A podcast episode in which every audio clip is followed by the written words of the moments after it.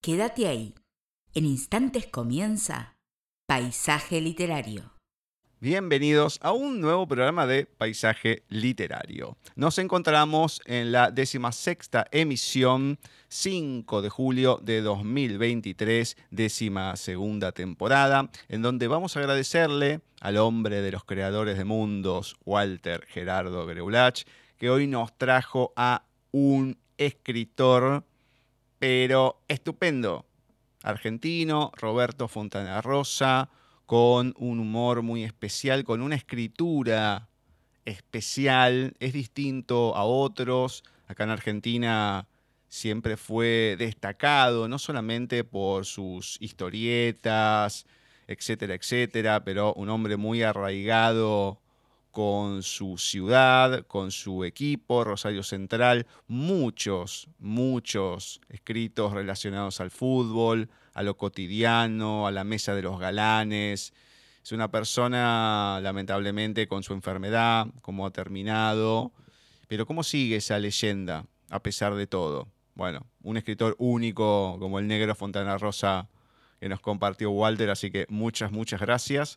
En el segundo bloque vamos a estar hablando con una amiga, una amiga muy especial, Marcela Chiquilito. En este caso nos viene a presentar un libro de otra índole, un faro, una esperanza que tiene relación con todo lo que han vivido con la hidrocefalia de su hija Candela. Literariopaisaje.com es nuestro correo. En Skype nos siguen encontrando con el viejo correo de paisaje literario en nadietv.com.ar. Gustavo Literario es nuestro perfil en Facebook, Paisaje Literario la fanpage, arroba Paisaje Literario en Twitter y arroba Paisaje Literario en Instagram www.paisajeliterario.wixsite.com barra mi sitio. Es nuestra página todavía, aunque desactualizada, por ahí nos pueden escuchar. Más allá que todo lo que hacemos lo subimos después a Spotify y a Spotify para podcast. Creo que también hay otros dispositivos, otras plataformas que captan lo que son nuestros audios, de nuestros especiales, las lecturas, las entrevistas, etcétera, etcétera. Y también nuestro canal de YouTube en Paisaje Literario, Los Talentos de Voz. Ahí pueden encontrar todo lo relacionado al doblaje y a cine desde la distancia, ya con imágenes, bueno, ya hecho de otra manera. Vamos a pasar a presentar hoy sí que la tenemos a nuestra merimérita profesora Cecilia Giorgio. Vamos a darle paso y así dar comienzo a este nuevo bloque de lecturas, a este nuevo mes y veremos a ver qué nos comparte, porque ya leí bastante la semana pasada. Vamos a ver hoy qué pasa. Muy buenas tardes, noches, Ceci. ¿Cómo va todo por ahí? Bien, bien. Ponele que bien.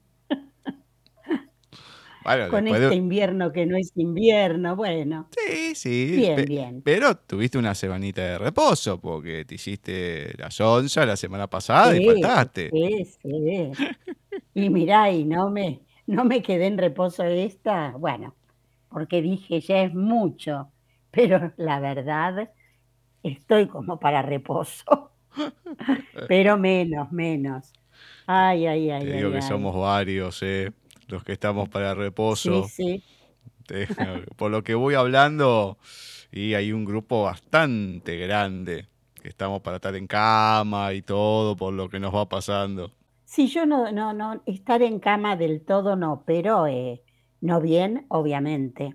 Y la voz me doy cuenta que todavía está un poquito tomada, pero bueno, y es lo de menos eso.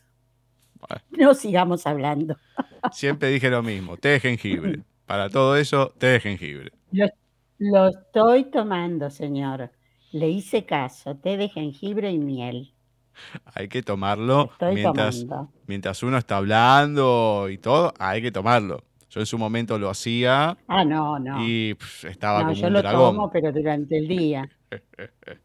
no, no, durante el programa a mí me, me ha servido.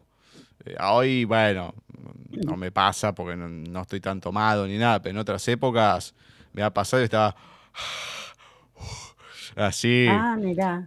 Y sí, porque era todo un depende cómo me lo hicieran, era todo un fuego por dentro. Claro, claro. lo hacía cuando estaba leyendo otro. Pero sí, era un dragón. Y bueno, ¿qué vamos a hacer? Nada. Esperemos.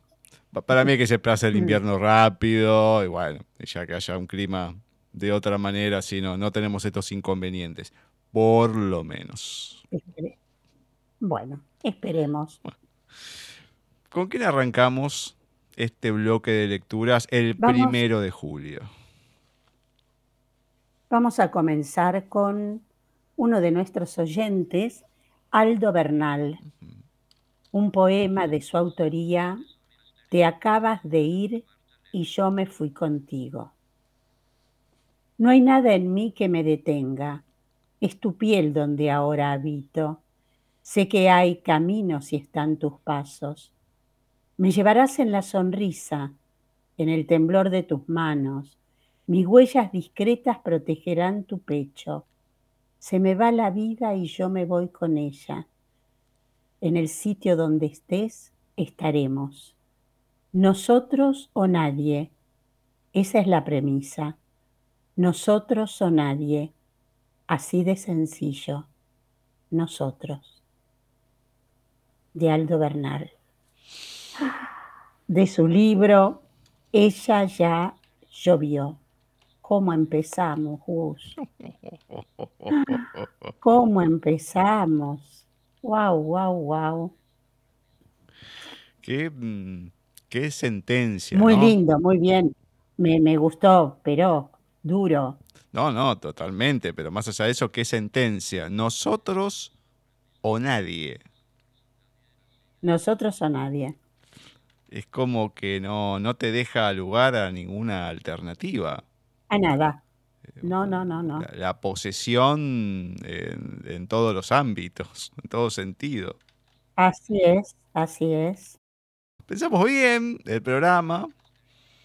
Veremos ahora, Flavia. Nosotros lo empezamos. Sí, nosotros. Nosotros, empezamos bien. Por nosotros, por decirlo de alguna manera, ¿no? Pero bueno, veremos cómo sigue la mano con Flavia. Hola Gustavo, hola Cecilia, ¿qué tal? ¿Cómo están? Un abrazo también para nuestros oyentes de Paisaje Literario. Bienvenidos al mes de julio en Paisaje Literario. Ya estamos en el mes número 7 del año, ¿quién lo diría?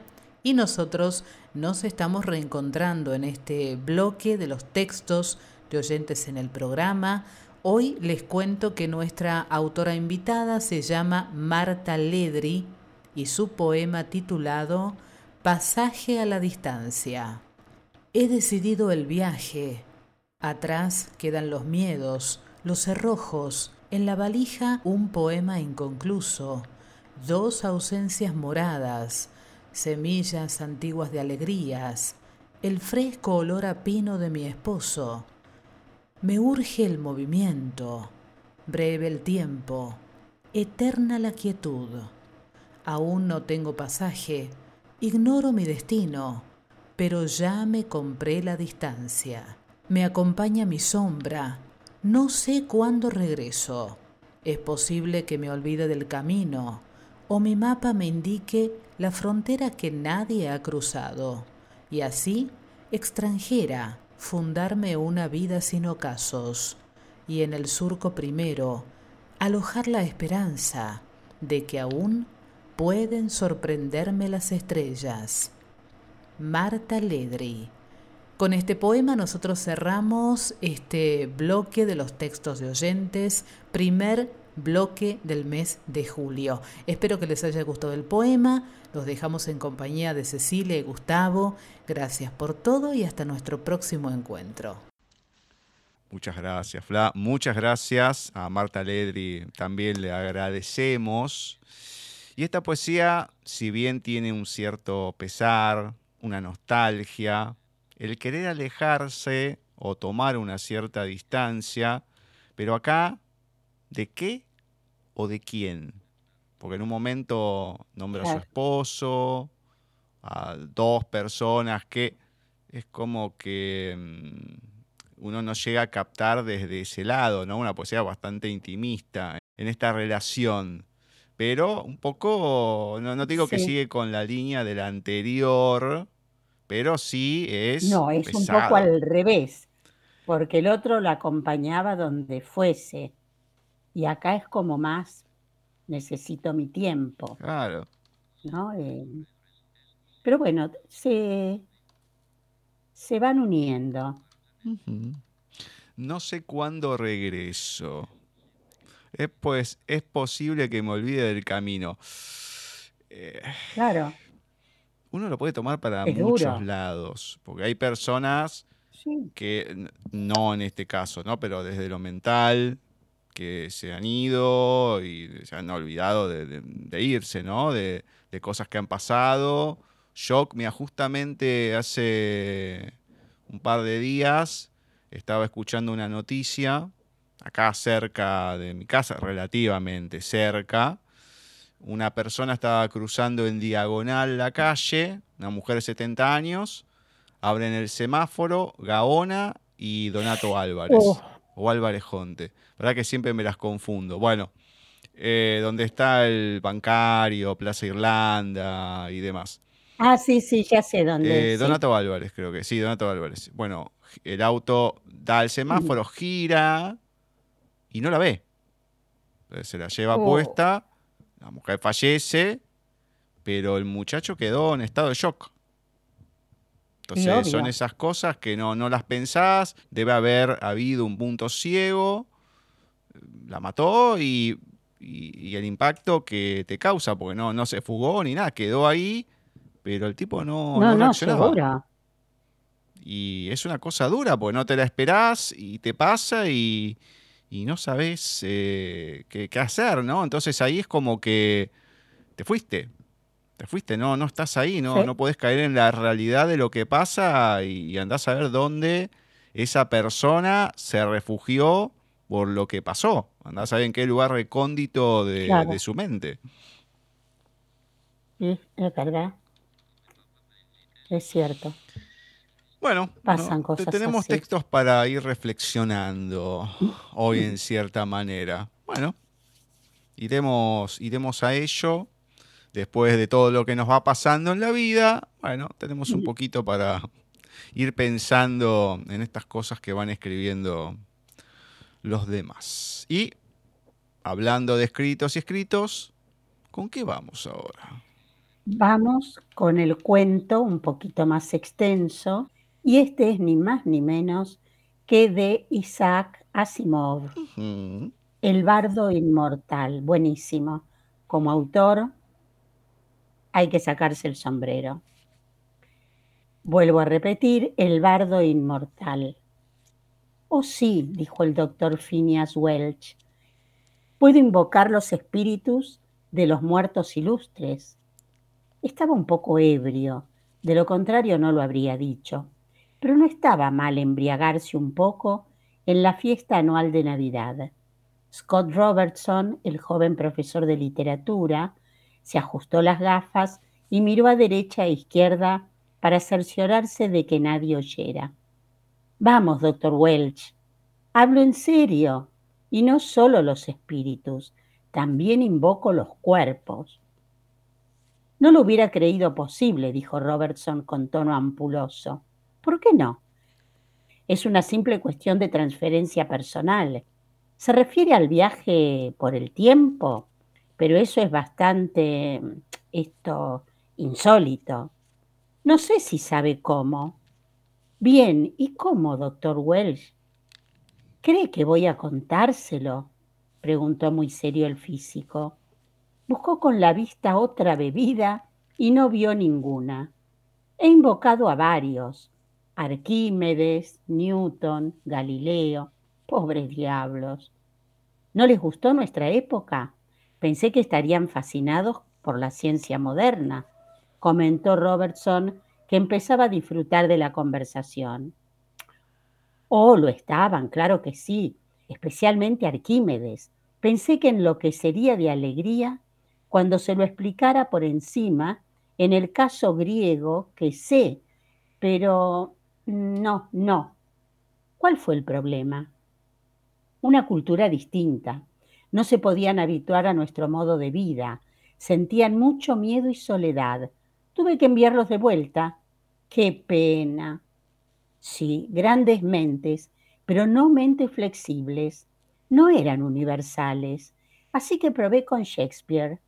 ¿Qué? aulló Robertson, pues esa se aproximaba más a su especialidad. No grite, jovencito, le reconvino Welch. Es de mala educación. Dice usted que invocó a Shakespeare. Así es. Necesitaba alguien con una mente universal, alguien que conociera tanto a la gente como para convivir con ella siglos después de su propia época. Shakespeare era el hombre indicado. Tengo su autógrafo. Como recuerdo, ya me entiende.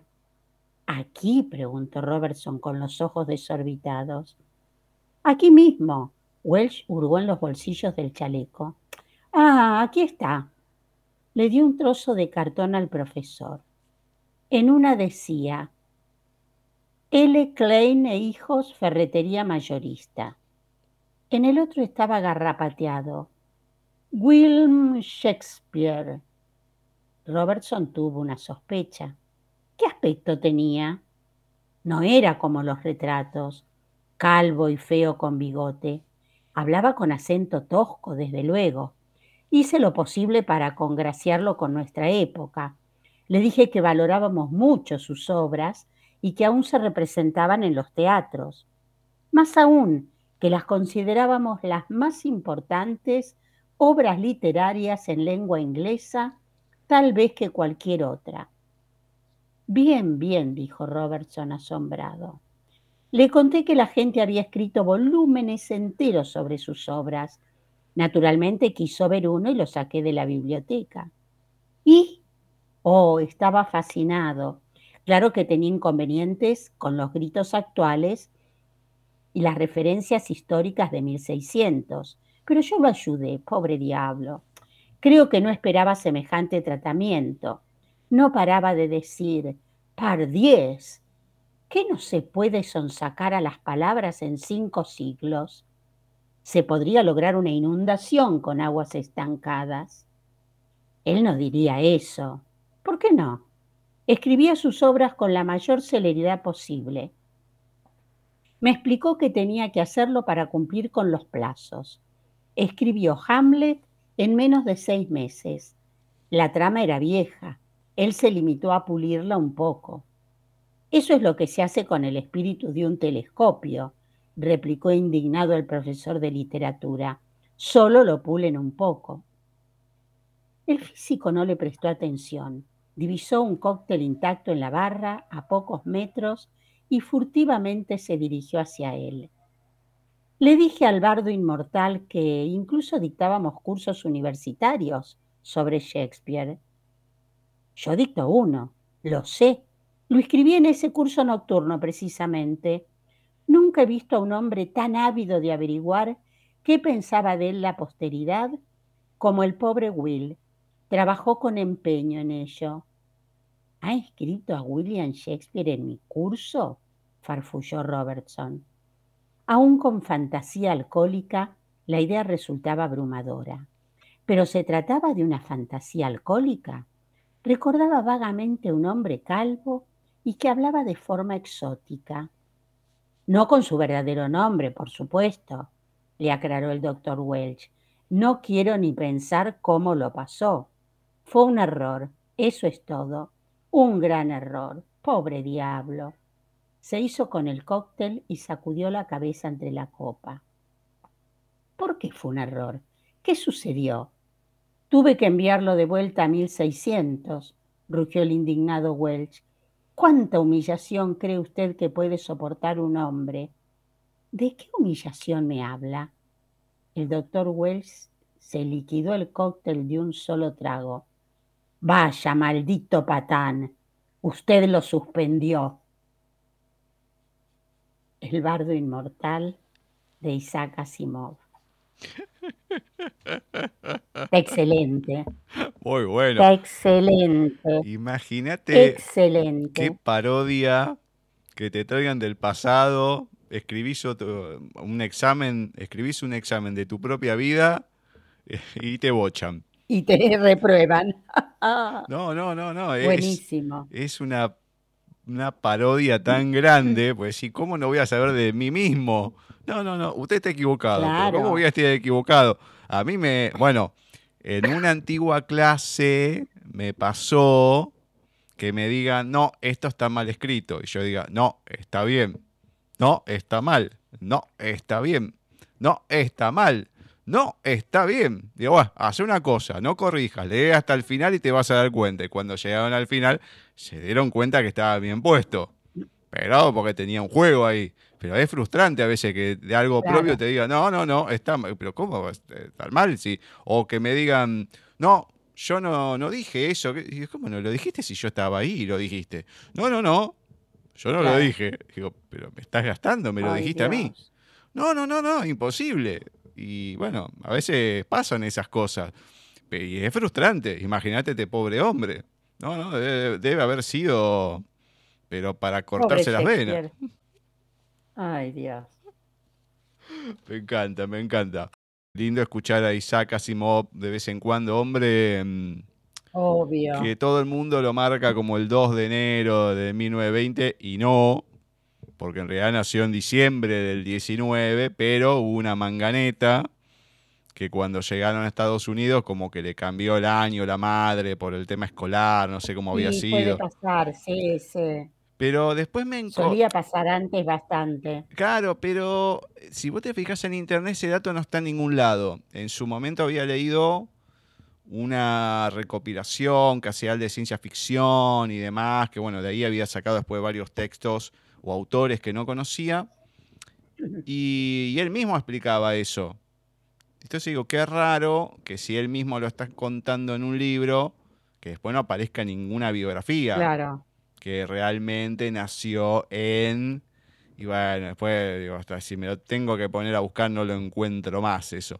Pero, mm, hombre interesante, multifacético y bastante divertido por lo que decían. Pero bueno, qué sé yo, Sí. particular. Bueno, hablando de, de hombres particulares y demás, vamos a escuchar a nuestro amigo Jorge Tarducci. Jorge Tarducci, autor e intérprete. Poema. Imposibilidad. Resistí cuanto pude. Escapé a sus mensajes. Respondí con evasivas.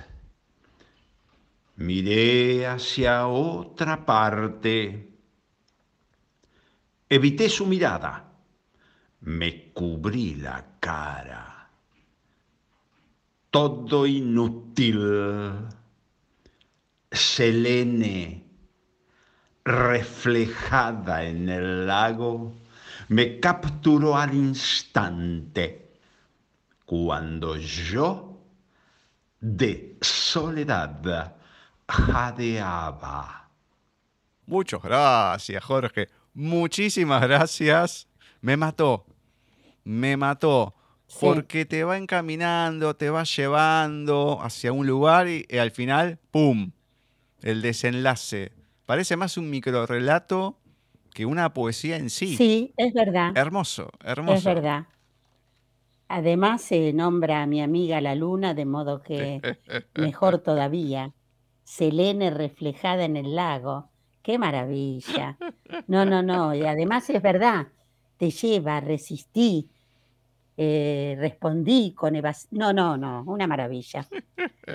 Gracias, Jorge, una vez más. No, no, te lleva. Estás esperando a que diga lo que sigue, a que diga el verso que sigue, pero tenés razón que puede ser este un microrelato Ah, perfecto. es un microrelato en verso, ¿no? Obviamente, no, pero es un microrelato. Claro, claro. Es hermoso. Sí, sí, sí, sí, sí. Me encanta, me Me encanta. Bueno, encantó. le agradecemos nuevamente a Jorge.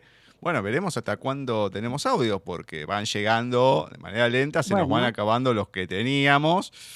Bueno, veremos. Veremos hasta qué fecha, por lo menos, estamos seguros con Jorge. Julio, no hay ninguna duda.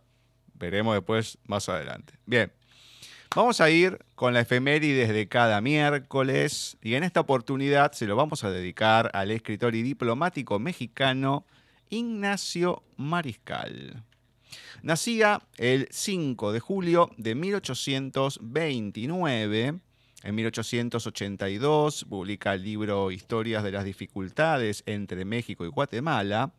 Por su dominio del inglés, tradujo al castellano a Shakespeare, vuelve a aparecer el bardo inmortal, Longfellow, Edgar Allan Poe y a Lord Byron. Raro porque Poe tenía entendido que Cortázar había traducido toda su obra, pero bueno, a lo mejor también le tocó a Ignacio Mariscal.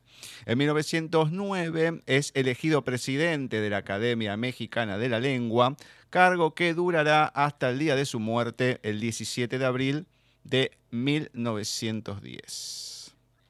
Hoy les voy a compartir una poesía de Ignacio Mariscal, Poca ambición. No aspiro ni al poder ni a la fortuna. Mi esperanza de dicha lisonjera allá se esconde en la tranquila esfera donde rodó mi cuna. Y si el capricho de la suerte un día me alzara hasta el cenit de sus favores, poder, riqueza, gloria, cuanto el mundo mirando se estacía, cuanto idolatra con amor profundo, de la virtud y del mérito olvido, cuánto sueña el poeta en sus cantares, de terrenal pasión enloquecido, cambiara yo al momento por la apacible luz de mis hogares, por ese tierno, delicado goce que la ambición desdeña y la rastrera envidia desconoce. Oh dulce vida fácil, ignorada y exenta de temores, por gozarte con mente alborozada, bajara yo de la empinada cumbre, dos engríen del mundo los señores.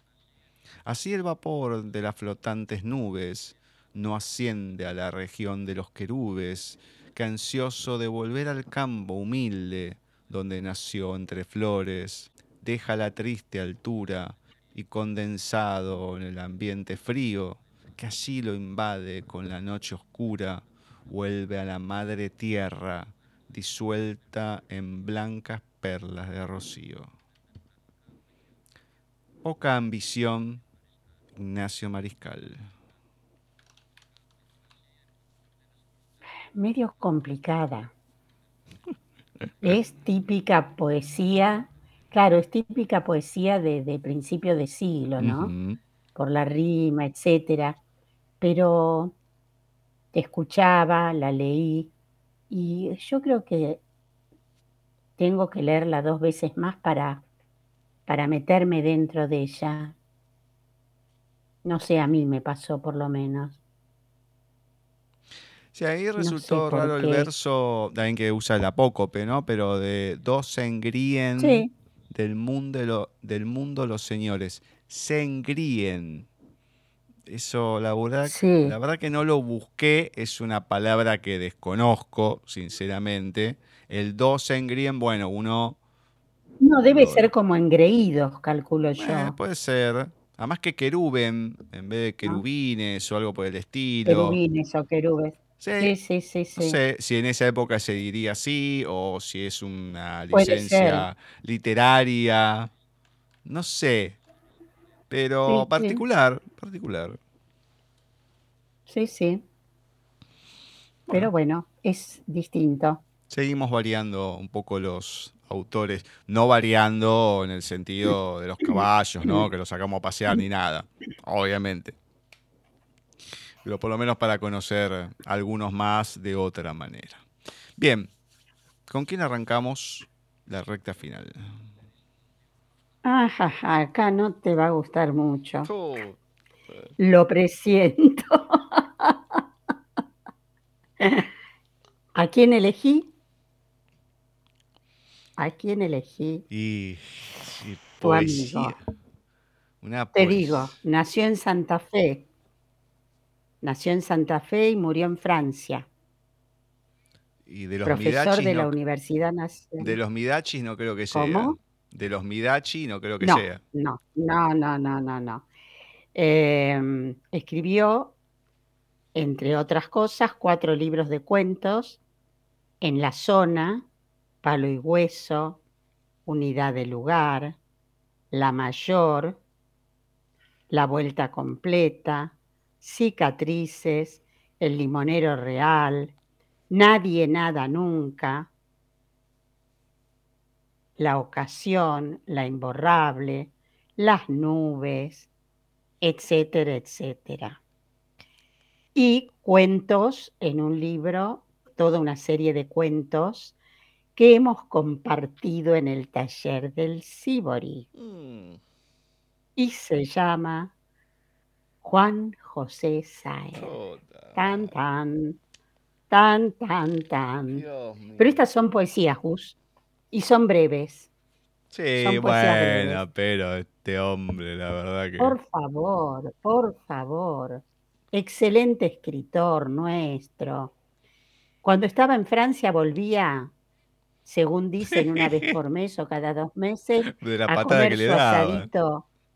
No, no, no, no, no, no, a Santa Fe. Bueno, eh, espero que a nuestros oyentes les guste. Y si no me lo dirán y lo cambio. No, no lo voy a cambiar. Lo voy a seguir igual. Eh, hoy vamos a leer de Juan José Saer su poema Motivos. Gotas frías en hojas grises y el viento con acero de mayo. Con minucia el otoño perfora el corazón. Del verano enterrado entre las hojas podridas. En la reunión del fin y del comienzo, ¿quién verá en ese ramo de otoños y veranos la caída del agua, la densa vibración de la hoja, para decir después su resplandor con qué palabra? Clara madera en que la luz festeja, con destellos veloces la limpia destrucción. El olor del café denso como un abrazo en la casa quemada de amor. Rosa el pato salvaje y a los duros limones muertos en el fogón. El que ve en las mañanas de mayo y corromper el otoño las uvas finales, tiembla y vacila. Motivos de Juan José Saer. No, no, no, no. ¿No ves que hasta es poco atinado? Estamos en invierno, te nombra el otoño, el verano, ni siquiera le pega la estación. Por favor, te pido. Mirá, mirá, Gus, por favor, por favor.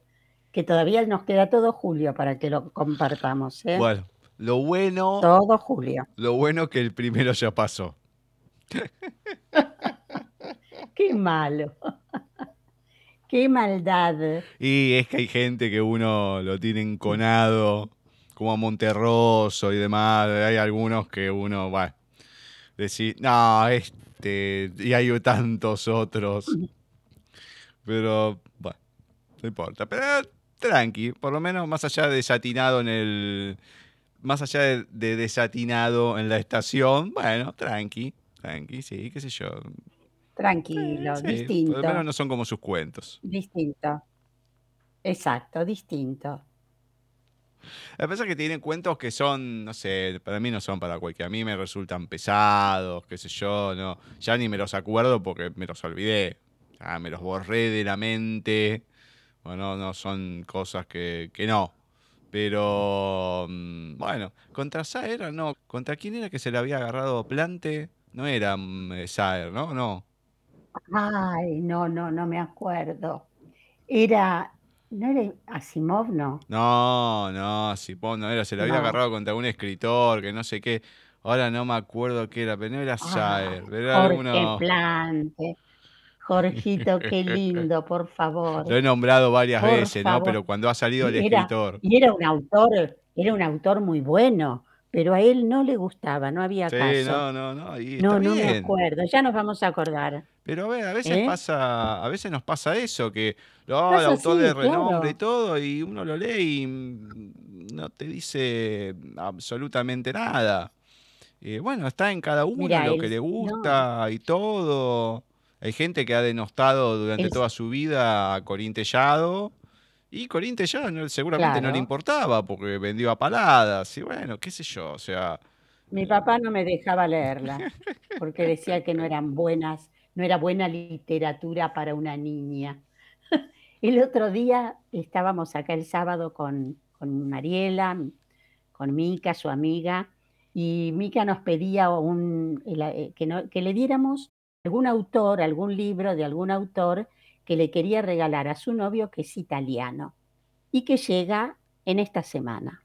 Empezamos con Mariela a, a decir títulos y entre ellos ella dice, ay, me dijeron que la que escribía magníficamente bien era, no me acuerdo, dice el nombre, La viuda de los jueves. No. El grito que yo pegué, el grito que yo pegué, le dije, jamás se te ocurra comprar un libro de Claudia, no me salía el nombre además primero, este, de Claudia, y ahora me olvidé el apellido. Piñeiro, Piñeiro. Eh, Clau- Claudia Piñeiro, ni se te ocurra. Se reían, ¿y por qué? Y por esto, por esto. Preguntale a alguno de los chicos del Cibori, le digo, a ver qué te dicen. Que a ninguno nos gustó. Bueno, ¿qué le terminé diciendo que comprara? Los cuentos de Saer. Tan, tan. Y Mariela le dijo otros títulos, otros, eh, como por ejemplo, que es muy bueno, eh, Rosaura a las 10, que si bien es, es un clásico, eh, o que más le nombramos, eh, a, mm, que a mí me gusta muchísimo también. eh, Que regale que uno que no debe conocer, a Humberto Eco, que capaz que no lo ubica. no, pero quería argentinos. Ah, argentino. No, no, no, quería autores argentinos. Eh, el que escribió eh, Conejo, ahora no me acuerdo, el otro día lo dije, ¿Conejo? ¿cómo pierdo la memoria? Claro, los- entre los conejos que lo leímos. em, Uh, olvidate, ni me acuerdo. Bueno, sí, sí, sí. el- Bueno, para eso que le hubiese sed, regalado bueno, vari- al de Ernesto no. Sacheri eh, eh, El secreto de sus ojos es la película, pero bueno, no se llama así el libro. Es parecido al secreto de sus ojos, la mirada de sus ojos, una cosa así. Bueno, ti- ya tiene unos No, no me años. Lo que pasa que tenés eh, un montón de escritores y a lo mejor, Un montón. qué sé yo, bueno, hace un Carlos Mar- tiempo Guillermo Martínez también es Guillermo muy bueno. Martínez, sí. Guillermo Martínez es muy Hace bueno. un tiempo atrás había hecho un especial, eh, Walter Grulach, de una autora que yo no la tenía tan en vista y creo que la publiqué después, me parece, o a lo mejor ya la había publicado antes, no me acuerdo, que era Angélica Gorodischer. Y es Ah, una sí, sí, sí, excelente sí. cuentista y demás, pero mm, eso yo no me acuerdo si la, la tenía o, la, o justo la terminé publicando después, no me acuerdo. Pero no la ubicaba y tiene buenos cuentos. A ver, son cuentos más de, de terror, de suspenso, eh, no, no son cuentos rosas. Pero está, está- están buenos los cuentos que tiene y demás. Y la verdad que no, no la conocía. A veces con los creadores del mundo me, me voy enterando de, ciertos enterando. autores que no Albert- tenía ni la más Alberto idea. Castillo era el que decía yo.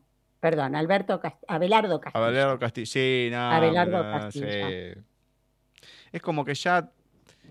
Mira, hay literatura que para mí es como que está pasada. Hay algunos que no, los lees y son imperecederos, pero hay algunos que los lees y es como que están quedados en el tiempo. A mí, Abelardo Castillo nunca me, me terminó de, de- de cerrar.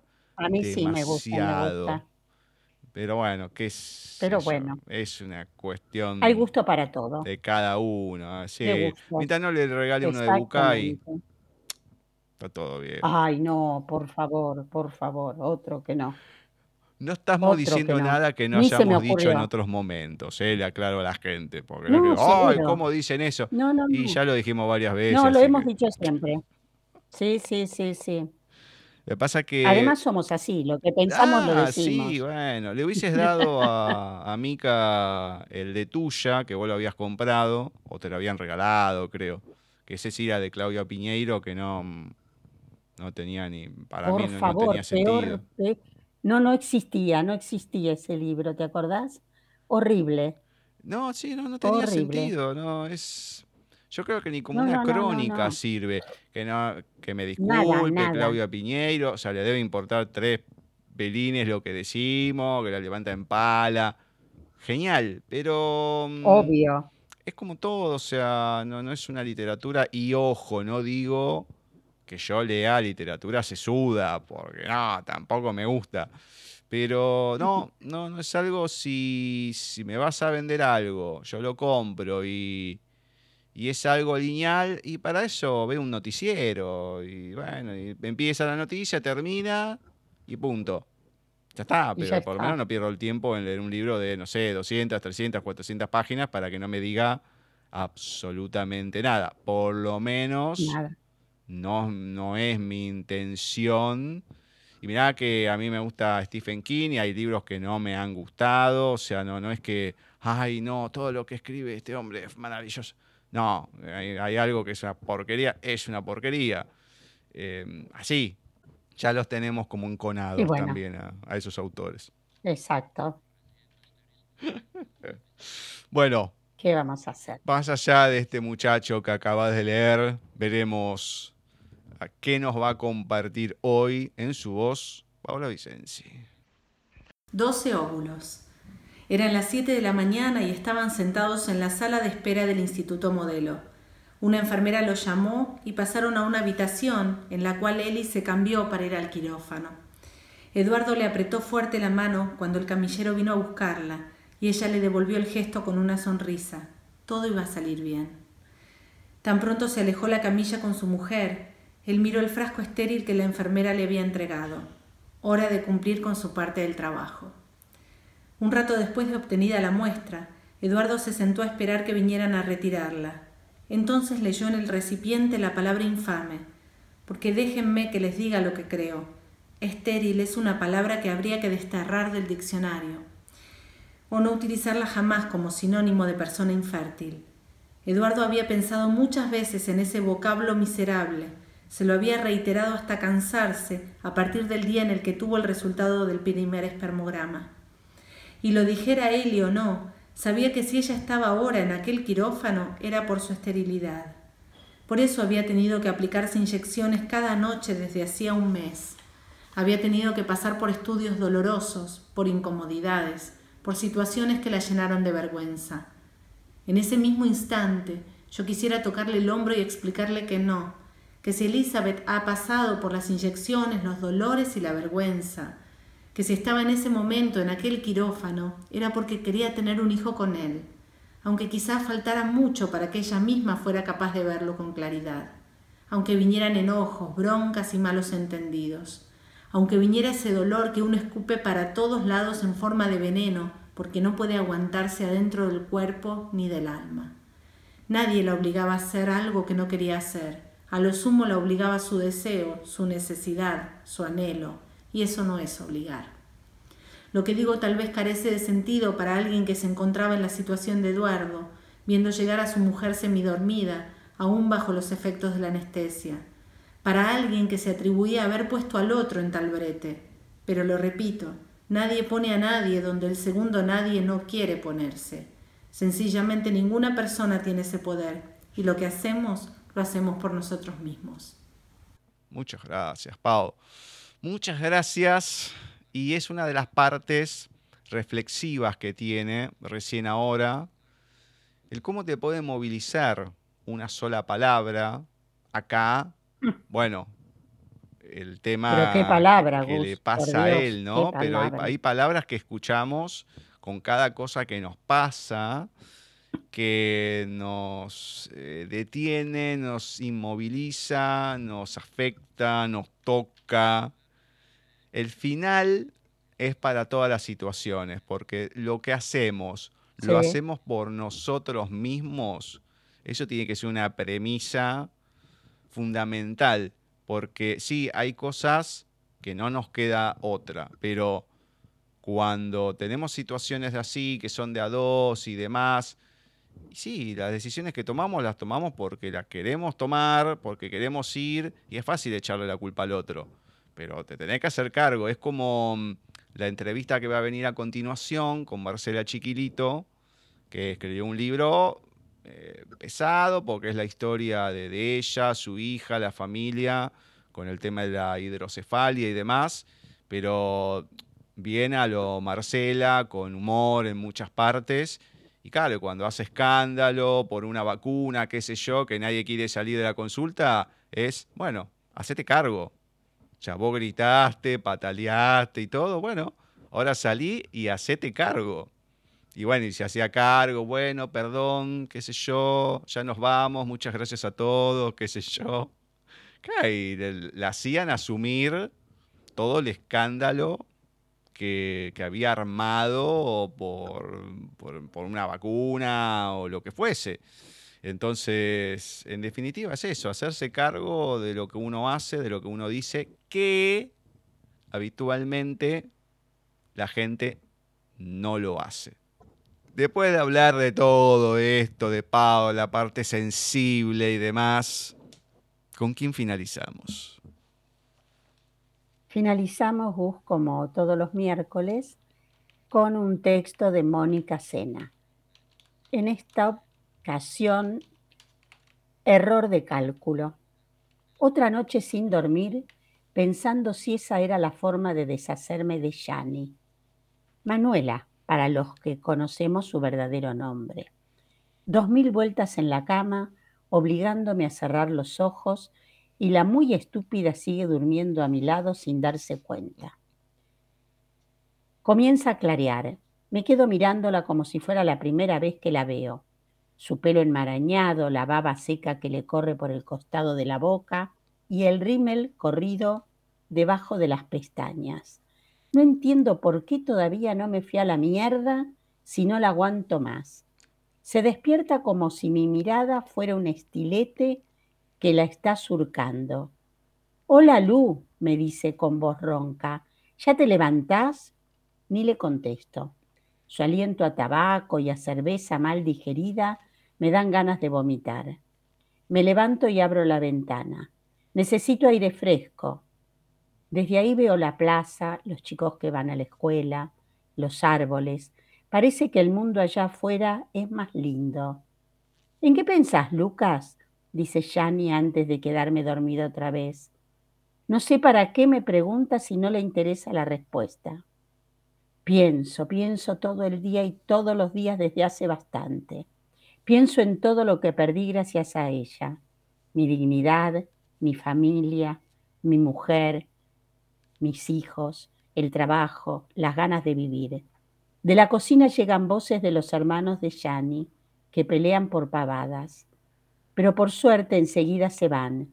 Son dos boludos que lo único que saben hacer es ir a la tapera de la otra cuadra con los vagos del barrio. Faloperos de mierda. Quedamos solos Yani y yo. Voy a la cocina a tomar un poco de sal de frutas pero entre tanto quilombo no encuentro el sobrecito. Lucas, dice Yani todavía acostada, si te haces un té, ¿me traes a mí? Sí, le digo, aunque no voy a desayunar, tengo el estómago revuelto. No sé si por el olor de esta posilga o por la comida grasienta que esta inútil cocinó para la cena. Un asco. Igual, no me importa lo mal que me siento. Hoy es el día. Voy a poner fin a esta tortura. Le llevo el té y después me voy al baño. No puedo contener el vómito. La puta madre, me sale sangre por la boca y por la nariz. Ya ni parada en el umbral de la puerta del baño con la taza de té en la mano, me mira como si nada. ¿Te cayó mal el condimento de anoche? me dice en tono de burla. Hija de puta, le grito mientras voy a los tumbos hasta la pieza. ¿Qué le pusiste a la comida? A ver, me dice, adivina, ¿qué te gusta comer a vos? Que son una rata. Te molesta que reciba tipos en casa, pero bien que usás la plata que me dejan, ¿no? La risa de Yanni me parece lejana, aunque sé que me siguen mis tropiezos por la casa. No puedo mantenerme en pie, no sé lo que me pasa, no quiero imaginarme, no quiero creer. ¿Y ahora qué vas a hacer, rata? me dice Yanni con sarcasmo. Yo no quiero morir acá. Cualquier lugar es mejor que en este rancho de mierda. Tengo que llegar a la calle. Me muero, le digo, ya casi en la vereda. Sí, me dice y se larga a reír. Se le interrumpe la risa a la estúpida. Una bocanada de sangre sale de Yanni como si le hubieran reventado las tripas. ¿Qué me hiciste, hijo de puta? dice con un hilo de voz tirada en el umbral. ¿Qué te pasa, Manuela? alcanzo a decir. ¿Te cayó mal el tecito? Error de cálculo, Mónica Cena. Está buenísimo. Está buenísimo. Bueno, el sarcasmo hasta la muerte. ¿Está bien? Total, total, total. Total. Buenísimo. No, es magistral. Magistral, ¿no? E, e, Estas, yo no sé si decir relatos, ya son como crónicas que va, que va escribiendo Mónica. No, no, es, es estupendo. No. Esa vuelta de rosca es única. Bueno, esos finales son, esos finales son típicos de un buen cuento. De un buen cuento. Todas mis felicitaciones, Mónica. Totalmente, totalmente. Perfecto. Esperemos algún otro día, bueno, que escriba, que, que haya otra cosa, que la podamos volver a tener o con algún otro tema. Bueno, es, eh, siempre es un buen aporte el de Mónica, charlar, ¿no? ¿No? Es, eh, es excelente lo que escribe, cómo habla, lo que se ha preparado. Bueno, veremos si algún día podemos tenerla acá de otra manera. Me encanta, me encanta. Ojalá. Y hablando, no digo estos temas, pero un poco como lo de Pau, temas eh, más duros de la vida real. Ya les había comentado, Marcela Chiquilito escribió la historia desde el nacimiento de su hija Candela hasta casi hoy en día, todo lo que han pasado con la hidrocefalia de Candela, todo lo que han dicho, desde bestialidades como, bueno, son jóvenes, van a poder tener otros hijos antes del nacimiento de Candela, las decisiones que uno toma en seguir o no, y muchas cuestiones que van encaminadas a tener no solamente un hijo con discapacidad, pero de ir en contra a veces del sistema, que no te dan las cosas. Estamos hablando de un nacimiento en el año 2000, no en el 80, en el 70. Bueno, y acá en Argentina siempre vamos un poco atrasados con esas cosas, más en lo que es provincia de Buenos Aires, aunque es una ciudad grande como Mar del Plata, pero siempre es como que hay cuestiones que son dejadas de lado. Así que la historia de Candela, de Marce, de la familia en sí, va a estar reflejada en un faro, una esperanza, a continuación en el segundo bloque cuando estemos hablando con ella.